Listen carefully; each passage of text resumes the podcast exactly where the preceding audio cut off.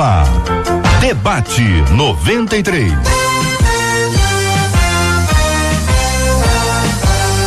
Realização 93 FM. Um oferecimento Pleno News. Notícias de verdade. Apresentação J.R. Vargas.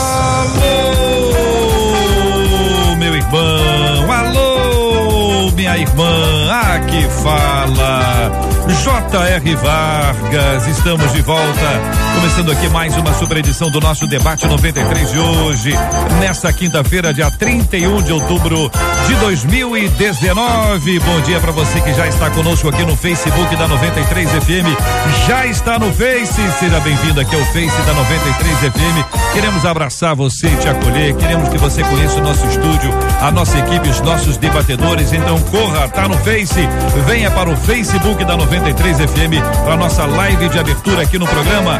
Marcela Bastos, muito bom dia. Bom dia, JR. Bom dia aos nossos ouvintes com tchauzinho para a turma do Face. Bom dia aqui especial para os nossos debatedores. Lembrando que 96803 8319 é o nosso WhatsApp e pelo WhatsApp você participa dando parabéns para o seu pastor, para sua pastora, para a esposa do pastor e para o esposo da pastora, caso não sejam pastores. Também você manda parabéns para sua igreja, conta pra gente quantos anos a igreja está fazendo. Não esquece de contar o seu nome, já que você está honrando o pastor, honrando a igreja, nós queremos honrar você. Muito bem, Marcela. Vamos apresentar os nossos debatedores? Vamos lá, gente. Todo mundo com tchauzinho pra câmera. Vamos começar pela direita, Lelê, nossa menina da mesa, pastora Carla Regina.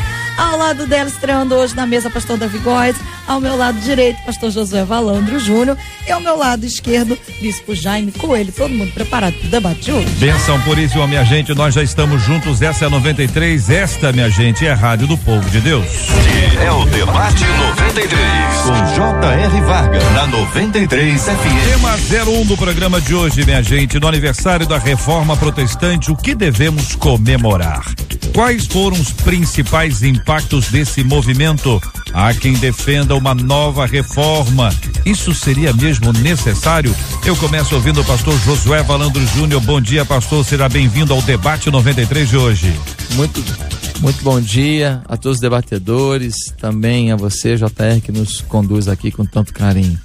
Bem, a reforma protestante é um marco na história da humanidade. A reforma protestante, ela não tem um objetivo de cisão da Igreja Católica, ela não tem um objetivo de finalizar com a Igreja Católica, mas Lutero, analisando o livro de Romanos, começa a perceber que a Igreja ela está mais politizada do que bíblica, ela está mais é, focada nos seus objetivos pessoais do que nos objetivos que Deus tinha traçado para a igreja. Ele começa a analisar isso e é duro para ele. Não é uma tarefa fácil. Afinal de contas, ele se tornou um monge. Ele é, fez um voto a essa, a essa igreja.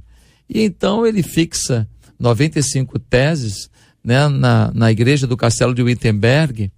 Esse castelo está até hoje lá e quem vai a Wittenberg tem a possibilidade de ir, por exemplo, na casa de Lutero e ver a capacidade desse homem.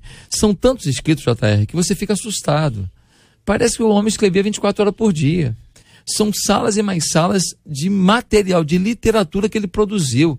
É uma mente brilhante. Se fizer uma análise na mente de Lutero, realmente você vai falar assim: como que esse cara conseguia? Eu, olha, eu diria que ele escreveu uma Barça inteira, um mirador inteiro, né? O, quem é jovem não vai nem saber o que é isso, Barça e Mirador, mas o pessoal da antiga sabe que era uma enciclopédia com muitos fascículos.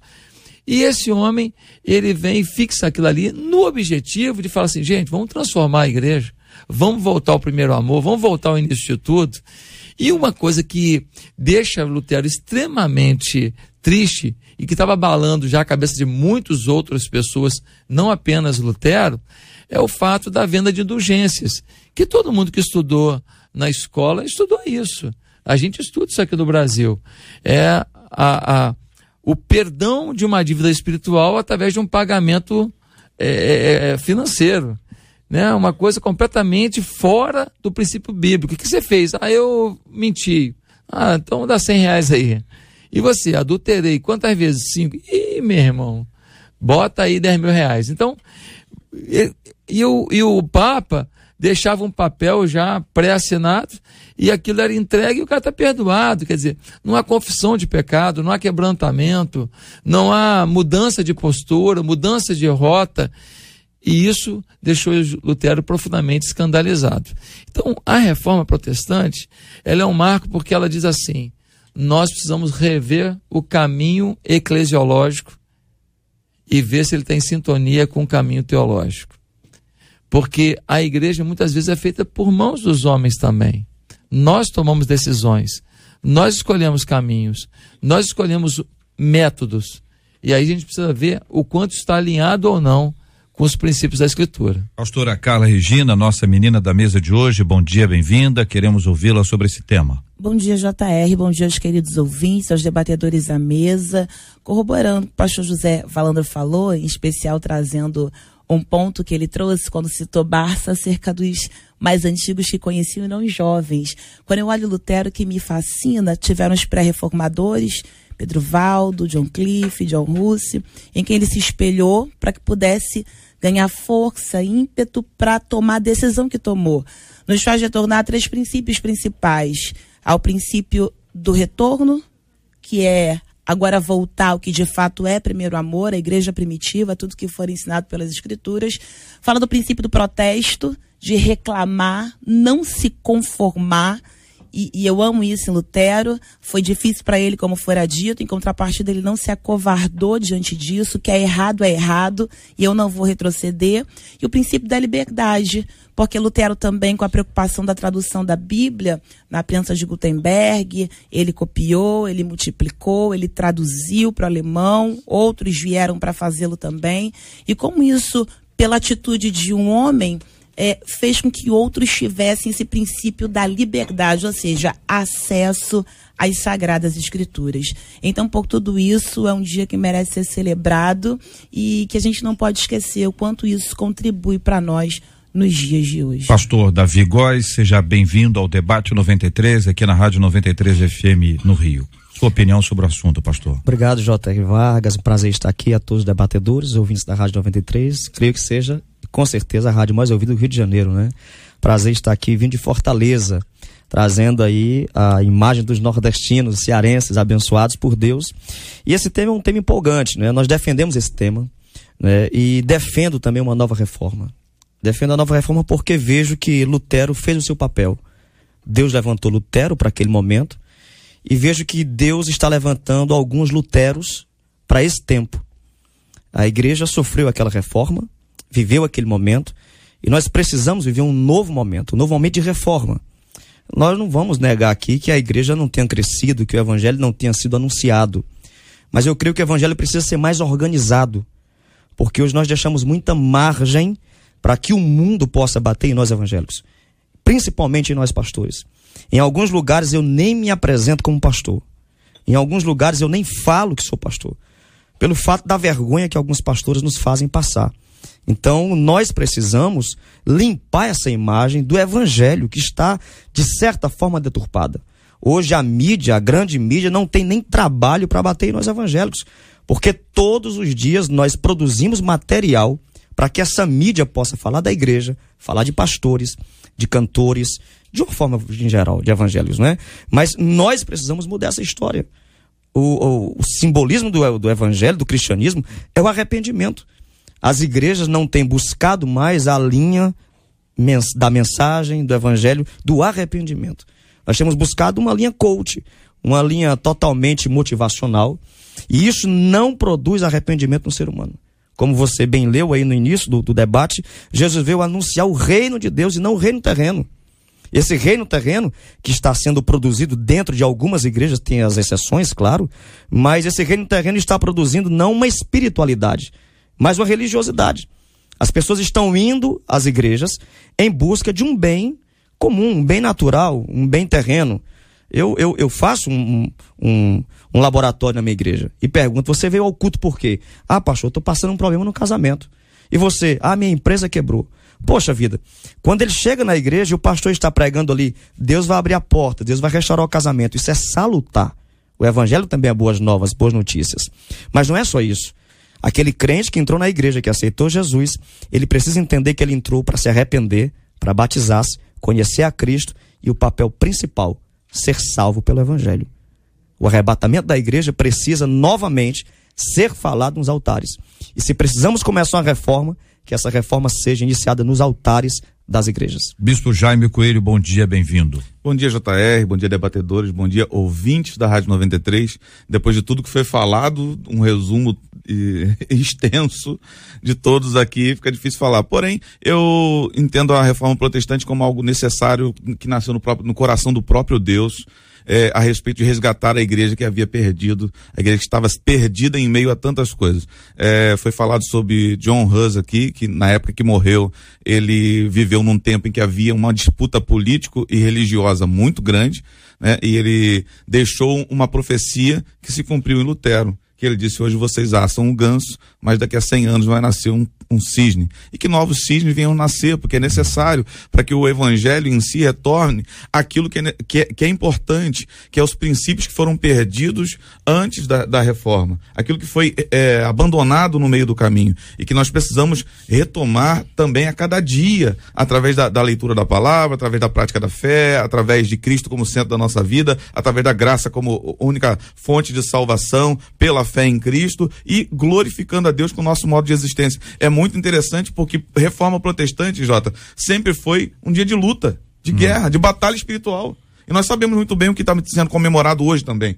Então a gente tem, tem, tem que entender que nós vamos ter que lutar sempre. Lutar para que a igreja se mantenha igreja, lutar para que a fé se mantenha fé, lutar para que a graça se mantenha graça, lutar para que a igreja não se perca novamente e infelizmente enverede por um caminho em que a gente vai se arrepender daqui a pouco de ter uma geração completamente corrompida e sem princípios algum que agradem o coração de Deus. Então que a reforma protestante seja realmente algo vívido em nosso coração todos os dias em nome de Jesus. Vocês disseram pelo menos duas coisas que eu, eu anotei só para a gente pautar aqui ponto de vista humano, poder e dinheiro. Do ponto de vista humano, isso foi uma das coisas que mais chamou atenção no período pré-reforma, como a fé estava atrelada a poder, poder humano Sim. e dinheiro. E que a gente poderia, do ponto de vista espiritual, chamar isso de pecado, que é, acho que é a forma mais tranquila da gente discutir o tema pecado o quanto ele corrompeu a igreja, corrompeu a fé. E eu quero trazer uma palavra que eu acho considero importante aqui para os católicos que estão nos ouvindo. E há uma audiência católica muito grande. Sempre houve, sempre haverá respeito pela fé de todos, mas a importância desse dia e eventualmente você pode até ouvir alguma coisa que você já ouviu de forma diferente. Eu queria desafiá-lo, desafiá-lo a ouvir. Escuta tudo. Pondera, que eu tenho convicção, como já interagi diversas vezes, que muitos dos católicos que nos escutam dizem: Eu concordo com tudo que vocês estão dizendo aí. Exatamente isso aí. Não pode ter engajamento com dinheiro, a gente não pode estar preso ao dinheiro, a igreja não pode ser um lugar onde o poder passa a ser mais importante, e o poder a que me refiro é o poder temporal, era o poder que a liderança religiosa à época tinha de, de dar, dar o trono ou não dar o trono, abençoar o trono ou não abençoar o trono, ungir um rei ou não ungir o rei, o que produzia um poder político muito grande, financeiro. Esses relatos históricos nos mostram quanto essas coisas são complexas. Quando se envolve dinheiro, especialmente nesse ponto mais conhecido que é das indulgências, todo o trabalho era para construir a casa do Senhor. Estou aqui entre aspas, para que não haja dúvida. Quem está vendo no vídeo está vendo. Mas era essa uma boa de, de, desculpa? Não, estamos aqui realizando a obra do Senhor. E por conta dessa obra que não era do Senhor e nem era para o Senhor, começa a haver uma movimentação. Então, se a gente identificar que para acontecer a, a reforma, pré-reforma e a reforma e a, a sequência dela, várias pessoas foram mencionadas aqui, vários nomes foram ditos, é sinal de que a reforma não dependeu de uma pessoa, não. mas um movimento. Então, esse movimento acabou. A gente diz assim: olha, no dia X, Y, que não é hoje, acabou a reforma. A reforma foi completada, igual casa, não tem a casa. Você não tem uma casa, você vai lá, você faz, faz a obra, quando termina a obra, o que, que você faz?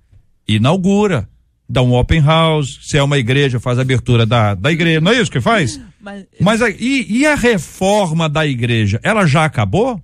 Não, com o passar do tempo é necessário sempre voltar. Até na questão da casa, conforme for o exemplo, você sempre volta para precisar fazer algum tipo de retoque. Essa constante vigilância acerca de se verdadeiramente prosseguimos no caminho, ela é necessária. Não, não nos faz celebrar um dia como se o trabalho tivesse acabado.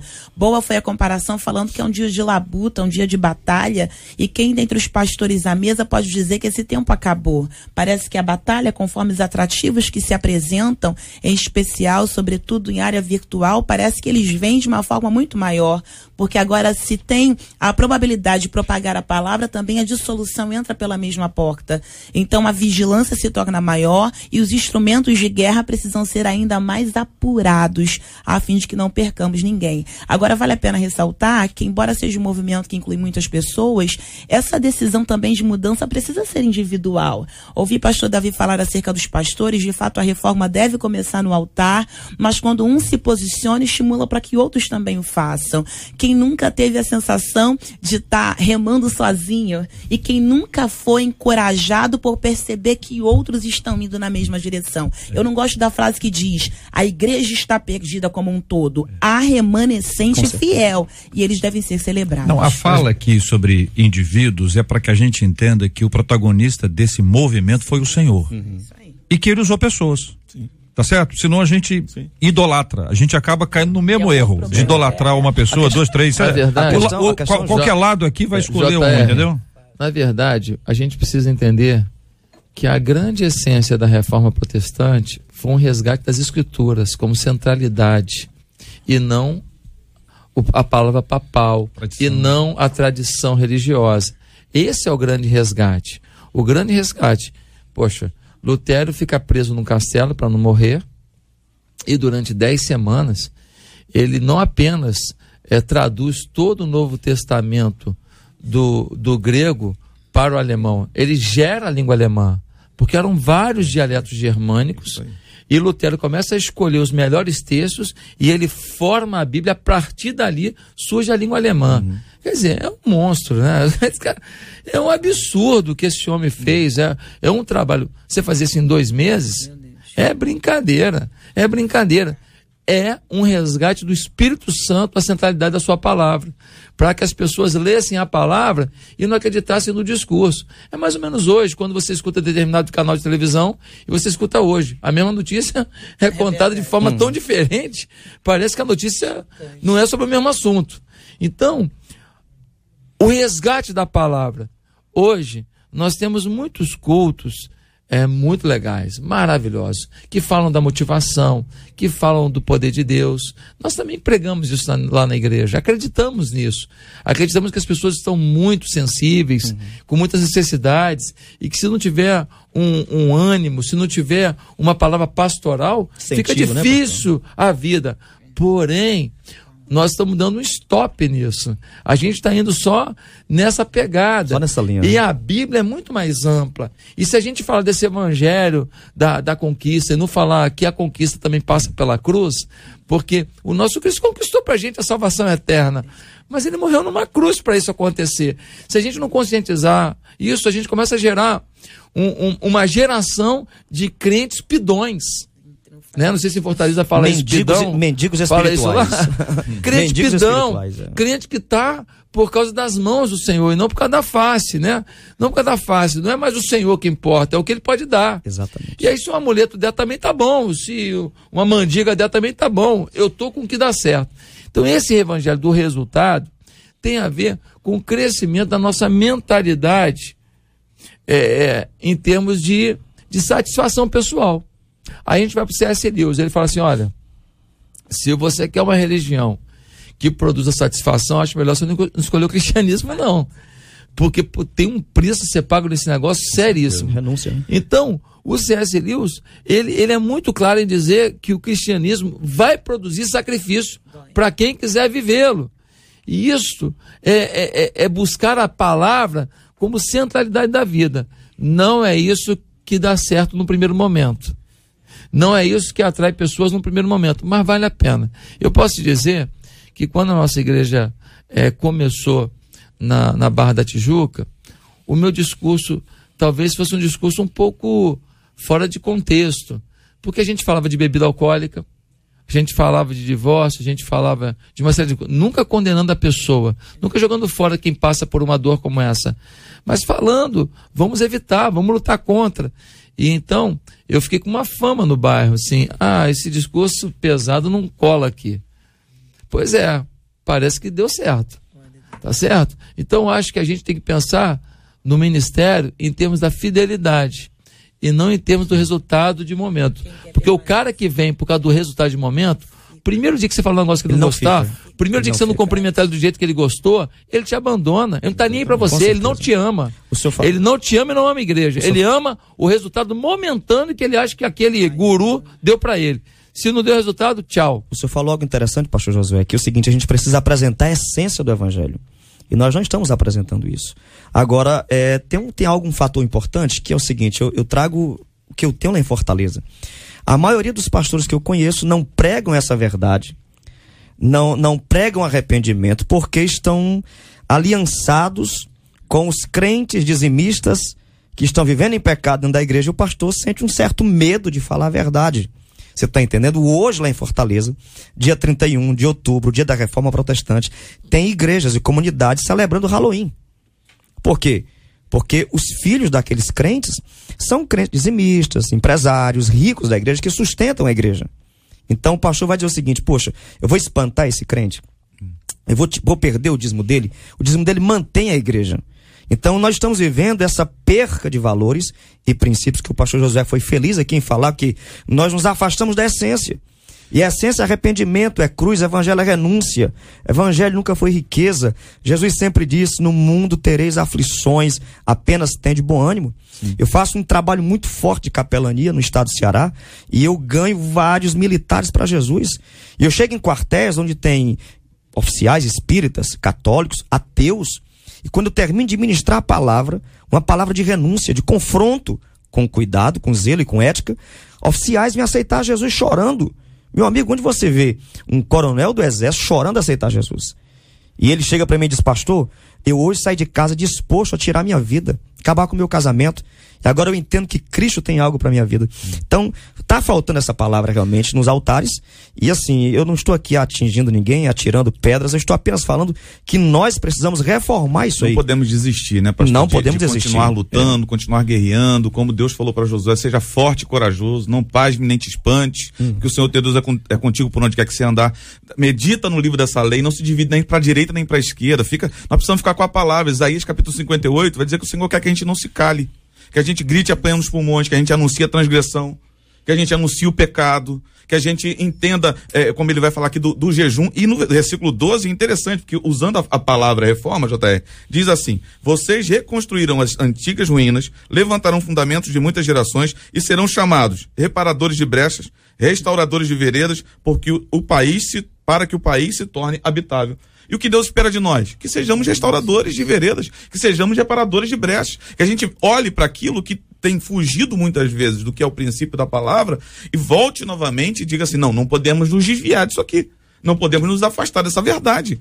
Porque só a verdade vai libertar. Porque a Bíblia mesmo diz: conhecereis a verdade e a verdade vos libertará. Ou a gente entende isso, pratica isso, vive isso como uma verdade absoluta, a palavra de Deus como uma verdade absoluta, a gente vai estar tá perdido. A gente clama por isso, JR. A disciplina é algo que a gente é, clama. O filho que não é corrigido, a rebeldia dele é o clamor pela disciplina. Deus nos ama como um pai ama um filho, mas nos treina como um general treina um soldado. E soldado frouxo não vence guerra. Então, se te mostrares frouxo no dia da angústia, tua força será pequena. Essa reforma que é protestante com convite é para protestar. Então, uma palavra de disciplina é aquela que corrige, é aquela que coloca de volta ao eixo. Para quem não faz, você cria um filho mimado. Uhum. E ninguém gosta de ficar perto de gente que é mimada, que não tem a consciência da realidade que está inserido. Uma igreja relevante é aquela que faz a diferença na comunidade que ela está inserida. Fingir que não está acontecendo nada não ajuda. Ela incha, mas não cresce. E o verdadeiro crescimento se dá pela maturidade de alguém que vê que está errado e não se conforma com isso. A reforma trouxe pelo menos alguns fundamentos para nossa fé, para o nosso entendimento, para nossa reflexão à luz das escrituras. Eu vou citá-los aqui e vocês poderão comentar se quiserem. Somente a fé. Ninguém? Não, já é o comentário. Ah, já- Mas ah, você ia ué. continuar. Que você ia falar cinco. Um de cada vez. Romanos 1, Um de cada 17, um vez. Somente que, a fé. Que, que o próprio Lutero leu, fala sobre isso. O justo viverá Pela fé. pela, fé, fé, até mesmo acerca de Efésios 6, a fé, a- acerca da salvação. O que ela acontecia na fé. igreja para que Lutero, para que depois os reformadores, para que depois essa essa essa declaração fosse feita de maneira contundente, somente a fé, né? Sola fide. Ou fora dito sobre as indulgências aqui, era cobrado acerca disso. Então, alguém tá, tava pre- apregoando que tem que pagar. E aí, a somente a fé está dizendo, não, é pela fé que a salvação lhe é dada. Não através das indulgências, não através é, daquilo que você pode fazer. Porque a fé sem obra é morta. Na verdade, é- é- é- rompeu-se com o princípio de Hebreus capítulo 11, versículo 1. Que a fé é o fim fundamento das coisas que não se veem, mas que se esperam. Começou a se criar um monte de coisa que podia se ver, um monte de coisa que podia se tocar, um monte de coisa que podia se fazer, e a fé ficou em, em- em- fundo. Então, Agora, de- é uma quebra- JR falou algo interessante que, que a questão da igreja na época de Lutero foi a questão do poder e o dinheiro. Nós estamos vivendo esse mesmo momento hoje. O poder e o dinheiro seduz principalmente os pastores. E, e Deus chega para Ezequiel e diz: Ezequiel, você vai Eu ser não um acho que é principalmente os atalaia." pastores, não, pastor. Acho que tá todo mundo. É, todo mundo. Agora, agora nós, pastores, somos atingidos por quê? Porque Senão a se dá nós... tiro no pé, né? Isso, Parece que a gente é pior que isso, todo mundo. exatamente. E Paulo disse isso. Como você vai pregar a vida toda para salvar as pessoas e no final você não ser salvo? Então, nós estamos vivendo esse momento. Né? O, o dinheiro nos seduz. Nós que somos pastores. Eu vejo pastores chegar em igrejas com cinco, seis seguranças. Carro blindado. Poxa, enquanto tá entrando aquele crente lá, chegando na igreja, que fez de transporte público, que tá dando dízimo Pastor, fiel mas isso é exceção da exceção. São as exceções. Isso é uma exceção muito os rara, extremos, né? pastor. Eu, vi- eu venho de uma Nós cidade, temos aqui pastor, quatro pastores aqui na É, mesa, é, nenhum de são nós vive isso, entendeu? Eu venho, eu venho de uma, de uma, Cinco, eu venho de uma cidade, ali, JR, que, que, que 90% dos pastores de Fortaleza moram em condomínio de luxo e andam em carro importado. E carro blindado. Eu sou pastor de uma igreja de 3 mil pessoas, meu amigo. Meu pai é pastor de uma igreja de 40 mil pessoas. Ele não tem salário. Ele não vive de salário. Então, assim, eu creio que, que o pastor deva ter o salário dele, deva ter a casa dele. A, a Bíblia fala sobre isso, né? Que o trabalhador é digno do seu salário, o obreiro. Mas nós estamos, em alguns casos, isso está virando uma rotina de ostentação. Entendi. E isso está confrontando a fé. Porque o fiel chega e diz o seguinte: poxa, eu acho que o que está acontecendo na política da, da, da, da nossa sociedade está chateada com governantes ricos, vai chegar o momento que vai acontecer também dentro da igreja. Os fiéis vão olhar e vai dizer, poxa, a gente, como você bem falou, a gente está ofertando na igreja, está dizimando na igreja para a obra de Deus. E a obra não anda.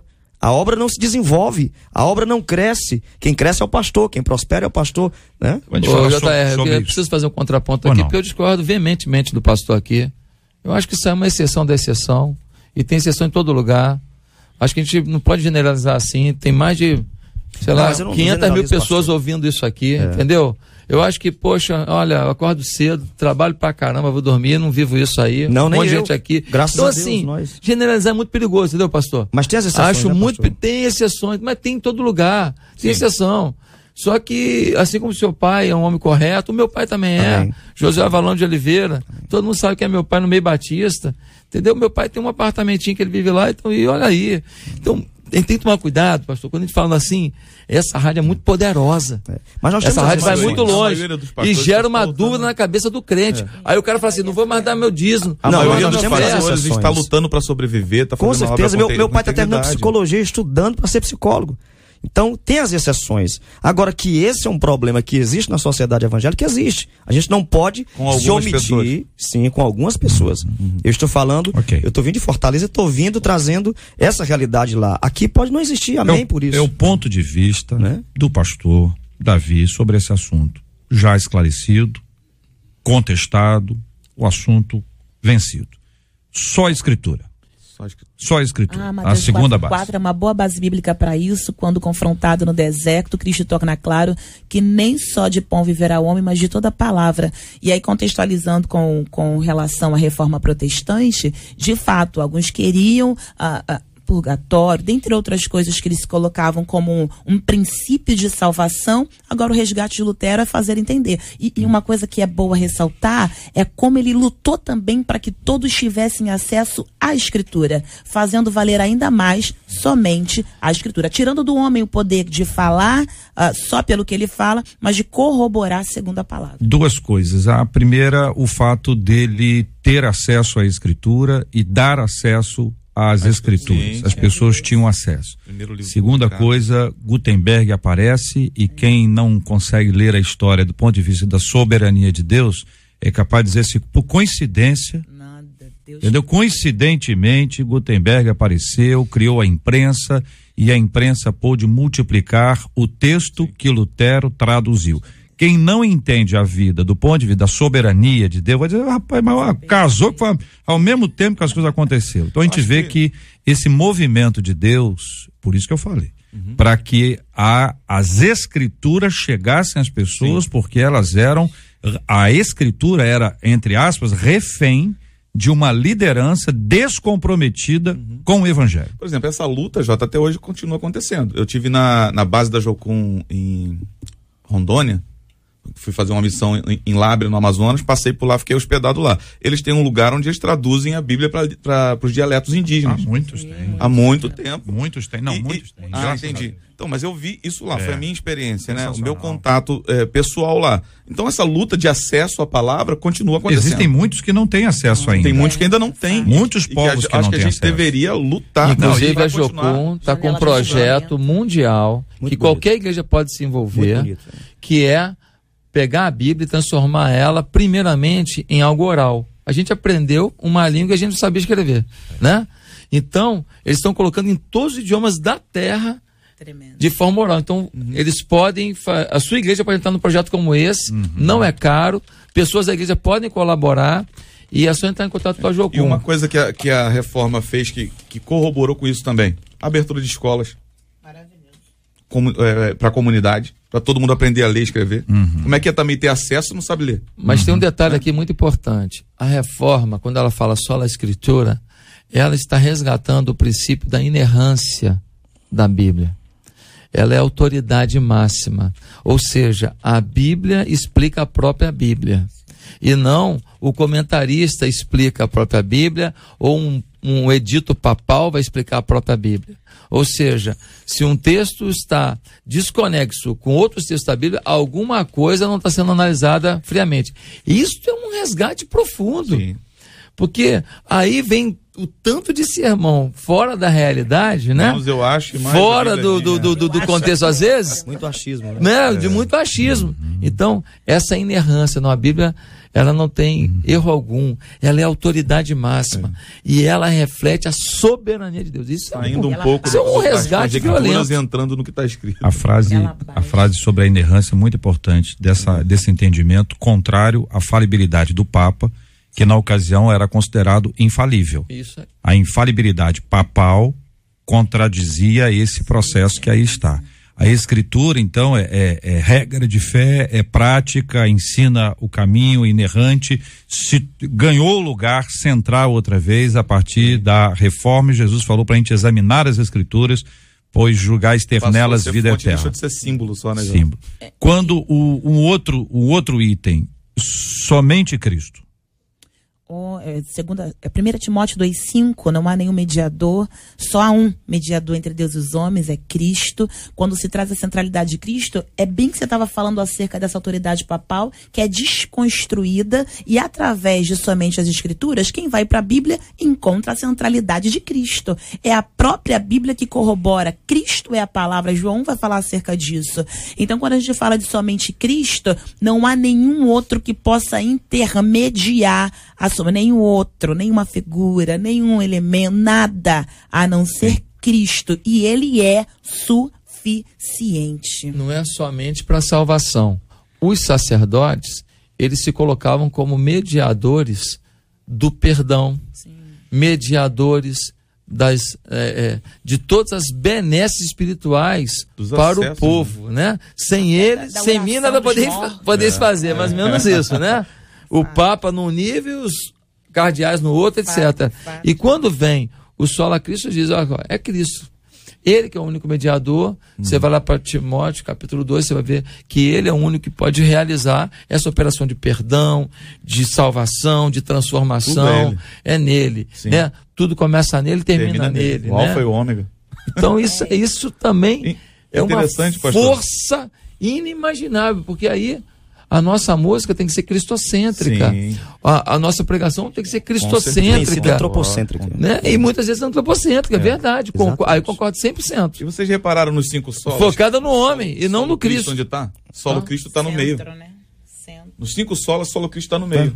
A fé solo em Cristo, a palavra solo em Cristo, a graça solo em Cristo e a glória a Deus solo E em como Cristo. virão se não há quem pregue? né? Ele é tudo. Nós precisamos falar mais de E não, Cristo. e né? não tem outro mediador, como foi falado aqui já. Então, tudo é por causa dele, tudo é para ele. Por ele, para ele. Muito bem. Só a graça. Efésios 2,8, porque pela graça sois salvos, é favor e merecido. É, uma das coisas que aconteciam, você falou sobre poder e, di- e dinheiro, como aqueles que detinham poder, que se achavam acima de tudo. Quando a gente fala da graça, a gente fala de um Deus que não busca só quem tem poder aquisitivo, mas que a graça ela é acessível a, A todos. todos. Isso é libertador para quem nos ouve, que se sente que está a quem? Não, Deus não me ama. Não, não é possível. Não, errei demais. Não, não tem chance para mim. Não tem jeito para mim. Que está até pensando em suicídio. Quando a gente ouve somente a graça, a gente entende. Não é pelas nossas obras, não é pelo que fazemos.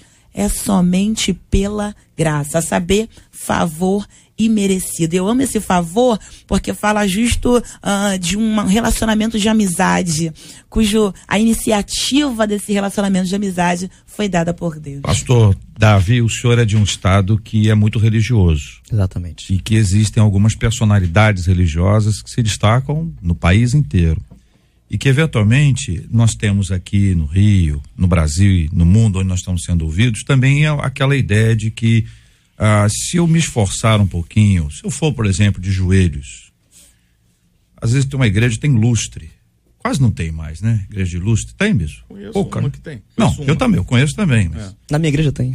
pendurar no lustre. Pendurar no lustre é um esforço maior. ainda Vou pendurar no lustre. Não, eu não, não, vou, não tem não. Vou, vou me esforçar. Vou, é, é a minha obra, é o meu sacri.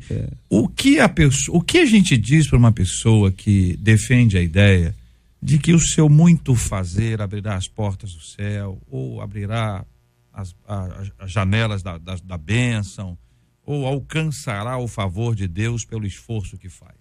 É, JR, eu tenho, eu, tenho, eu tenho 38 anos, sou a quarta geração de pastores da minha família. Meu avô está com 93 anos, meu pai 60 anos.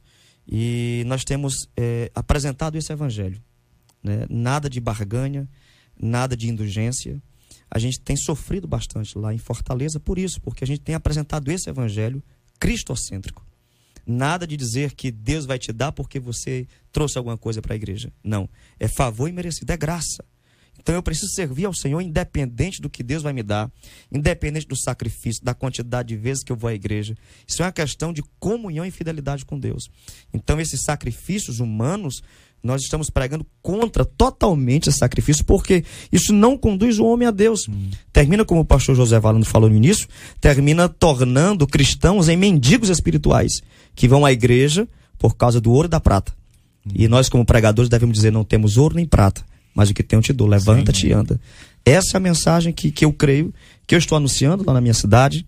A gente sofre porque a gente se torna uma voz no deserto, clamando sozinho. A gente tem como exemplo João Batista, Pedro, Paulo, que foram homens íntegros na mensagem do Evangelho. E essa linha que a gente tem seguido. Só que a gente paga um preço por isso, porque você fica só pregando na contramão, onde todos vêm pregando totalmente o contrário, né? Então, realmente é complicado. A graça nos torna iguais em Cristo para a salvação. Pela graça sois salvos, isso não vem de vós, é dom de É Deus. dom de Deus. O, o ladrão da cruz não tinha nada para merecer para ir para o céu. Nem batizado Jesus olhou foi. para ele e falou assim: hoje mesmo. Dizem que ele não roubou aquela cruz. Hoje disse que ele é o ladrão da cruz. Dizem, ouvi dizer. Ladrão Ladrão na cruz. cruz. Eu ouvi dizer que aquela cruz ele não roubou, não. O cara. ladrão na cruz. Tem. Foi algo da O- mesma graça que me salvou e que salvou o- todos nós que O estamos aqui. sola graça, ele tem um aspecto comum e o aspecto especial. Todos nós estamos debaixo da graça comum. Mas aqueles que recebem a Cristo nos seus corações, eles passam a usufruir de uma graça especial, que é a graça soteriológica, é a salvação eterna, é a vida eterna com o Senhor. E essa graça comum é muito legal, porque o cara fala assim: eu posso adulterar? Pode. Posso roubar? Pode. Mentir? Pode. O Deus Todo-Poderoso continua me amando? Continua. Uhum. Qual o nome disso? Graça. É. Ah, então você feliz? Não. Hum. Ué, mas por que, que não? Não, porque olha só. Porque graça e verdade tem que andar junto. Você não pode ter graça sem verdade. Você quer caminhar por esse caminho? Você vai. Deus continua te amando, continua tendo um plano para você, continua te estendendo a mão, continua botando esse debate aqui maravilhoso com esses homens de Deus aqui na sua vida, você está ouvindo agora. Agora, se você não quiser viver a graça especial, se você não quiser viver a graça da verdade, então você vai conseguir apenas um pouco da graça comum, nem a totalidade dela, muito menos a graça especial que é o fervor do Espírito na sua vida, que é você tomar decisões e ouvir a voz do Espírito antes de tomá-la e perceber que ele chancelou o que você fez. Essa coisa especial de ler a Escritura e falar, cara, que negócio legal, não cabe na mente humana. Isso só para quem desenvolve a graça especial na sua vida, quem recebe isso na sua vida. Então, só a graça significa teu dom, o talento que você tem, a habilidade que você tem, você canta bem, você fala bem. Graça é graça, amigo. Dá para Deus toda, deu glória. E alguém pensa próxima. que a graça é mais branda, é mais leve, você vai para a lei, juiz é imediato, mas na graça, o silêncio de Deus não significa aprovação para o que de errado fazemos. Silêncio de Deus é a expressão dessa graça, dessa misericórdia, mas que virá com resultado quando menos se espera. Então não se iluda. Se no período da lei, foi pegue adultério, tem hum. juízo para você, período da graça é se você pensar, se já você olhar para a mulher do outro cobiçando. Ou seja, é uma decisão pessoal de quem quer ter um verdadeiro relacionamento. A graça traz Deus. a liberdade, mas a liberdade traz responsabilidade. Somente a Deus a glória. Ah, eu gosto do texto de 1 Coríntios 10, 31. Assim, quer que vocês comam, quer que bebam, quer que façam qualquer outra coisa, façam tudo para a glória de Deus. Quando eles conseguiam, que pensavam ser a salvação através das indulgências, a glória era dada para aquele esquema papal. Eles acreditavam que de fato só tinham porque eles davam. E aí, quando você resgata as escrituras, a centralidade de Cristo, aí você entende uhum. que tudo que a gente tem, que tudo que a gente faz, tem que ser somente para a glória de Deus. Aqui entra um aspecto muito sério. Porque glorificar a Deus na vitória é, é mole. No dia de um camarão com catupiry é mole, né? De um é açaí é lá em Fortaleza com o pastor. O difícil é, é bom sardinha, demais. Né? O difícil é dar a Deus toda a glória quando a gente perde os dez filhos, quando a gente fica doente e quando a mulher manda a gente se matar e quando os amigos desconfiam da gente. Uhum. Mas tem uma história na Bíblia que nos ensina que alguém conseguiu. E o resultado disso foi uma transformação, uma reviravolta na vida dele, que nos encanta até hoje. Então, uh, a Deus toda a glória. Toda a glória, até pelas dores que compõem a minha vida e a sua vida. Você que me ouve agora. Não é fácil, mas é o caminho. Pergunto para os queridos irmãos quando este princípio é estabelecido, só a Deus glória, é uma referência ao culto. Fala, e aqui entre aspas, tá? Tão somente ao culto, tá Não. restrito Não. ao culto. A, a, até onde vai o Solidel Glória? Também o culto. A, a, Carla acabou de citar um texto, até se comer ou beber, que nós devemos fazer isso para a glória de Deus. Então, eu acho que muitos as, outros aspectos são abordados nisso aí, numa maneira de viver que glorifica a Cristo, uma maneira de viver que glorifica a Deus, uma maneira de, vi de viver que não aponta para você, que aponta para uma graça que está sobre a sua vida que te conduz e que te faz chegar onde você precisa chegar. Falando sobre a igreja, por exemplo, a gente pode cair na, na, no erro de, de, de, algumas coisas que a gente ouve por aí, da pessoa dizer assim, ah, depois que você chegou aqui, como é que é a sua vida, né? E aí promove-se mais o local exatamente. do que se promove a glória de Deus. E a gente tem que tomar cuidado, porque a glória não é nossa. A glória de Deus, então, é exatamente o que tem acontecido que, que às vezes a gente termina aqui idolatrando as pessoas que estão na frente, né? Como pastor e cantores. Eu falo sempre isso, eu digo, não, não me idolatre. Hoje está tendo culto lá na minha igreja, eu digo, eu não vou estar na igreja. Vai ter um outro pastor pregando. Mas Deus está lá. O Espírito Santo está lá. Eu creio na presença do Senhor, não sou eu. Eu sou apenas um instrumento de Deus, um vaso de Deus. E Deus usa quando quer. Né?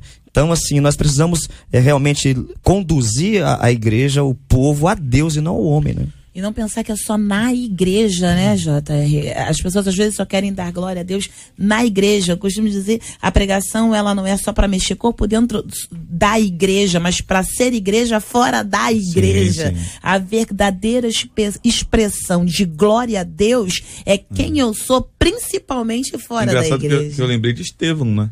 Que deu a glória a Deus e no final, quando morreu apedrejado, viu o quê? É, a glória de Deus. Então, nós podemos compreender a partir dessas falas que se um profissional está no exercício da sua atividade, ele deve exercer essa atividade para a glória de Deus? Sim, eu creio que sim. Se um estudante estiver no exercício da sua atividade, ele deverá exercer essa atividade para a glória de Deus? Vale para cozinhar? Sim, claro. Vale para jogar bola? Sim. Sim tudo, tudo vale para uma atividade esportiva? Vale para tudo?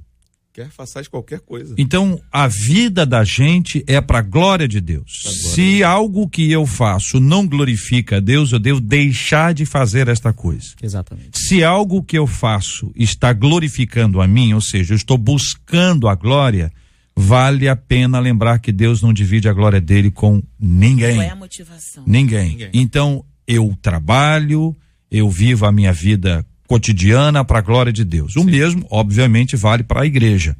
Quando a igreja presta um culto, aparentemente para Deus, mas Deus não é glorificado, ele não é o centro dessa história toda, nós estamos incorrendo no erro.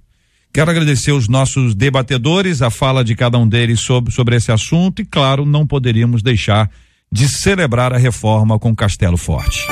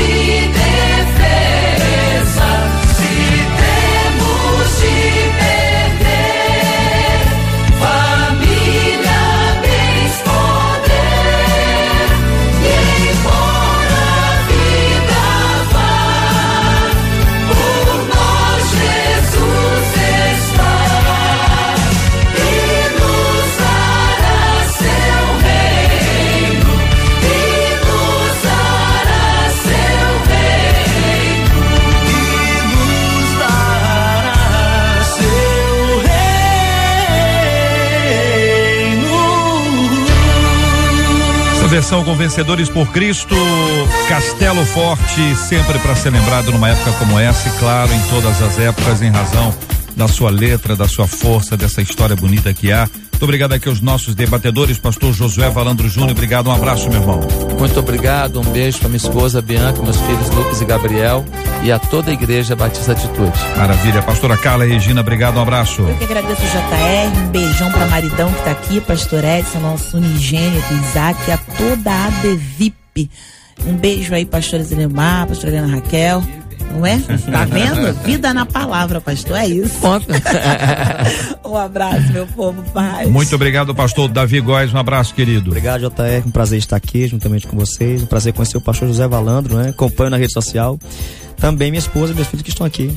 Prazer estar conosco. Maravilha. Bispo Jaime Coelho, obrigado, um abraço. Obrigado, Jota. Obrigado, debatedores e ouvintes. Eu queria mandar um abraço hum. pra Wanda, porque ela me mandou um recado especial hoje dizendo que ontem foi o dia das merendeiras. Ontem. E aí, parabéns para todas as merendeiras, com mesmo certeza. que atrasado, todas que trabalham aí, eu lembro com muito carinho. Já mataram muito a minha fome. É, é merendeira. Eu também. merendeira um abraço a todos os alunos e professores do CETIB, da Escola de, de Libertação, onde eu dou aula, e os membros da Edificação em Cristo, não só de Milópolis, mas de Jardim Alvorada, Engenheiro Rocha Freire e Brasília. Que Deus abençoe a todos. Essa música aí o senhor sabe, né?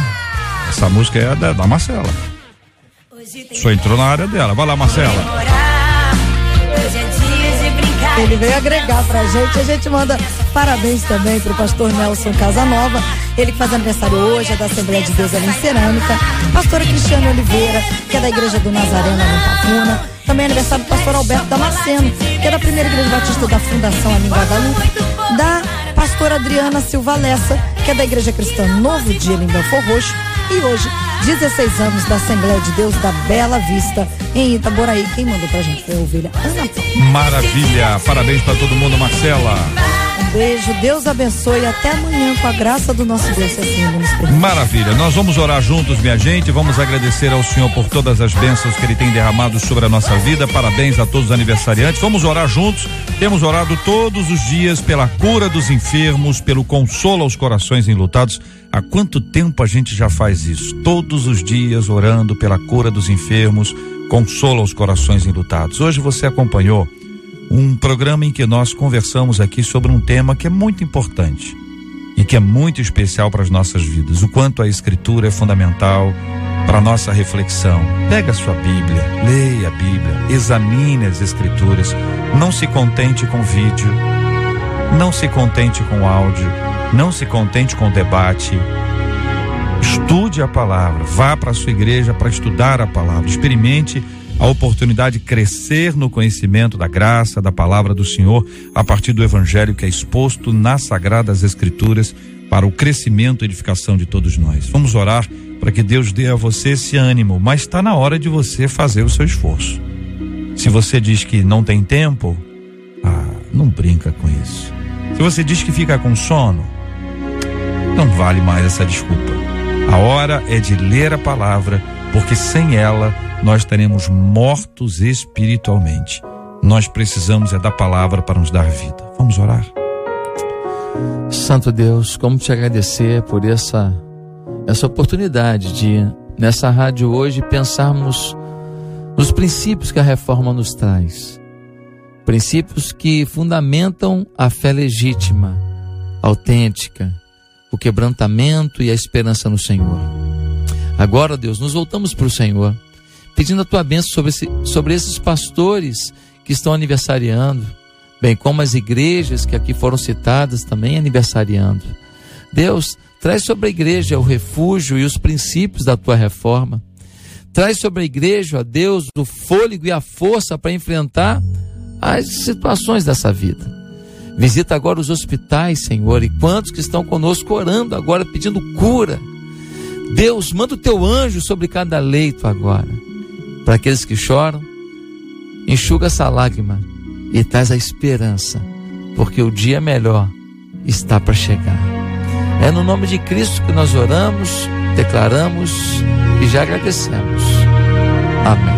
Que Deus te abençoe. Você acabou de ouvir Debate 93.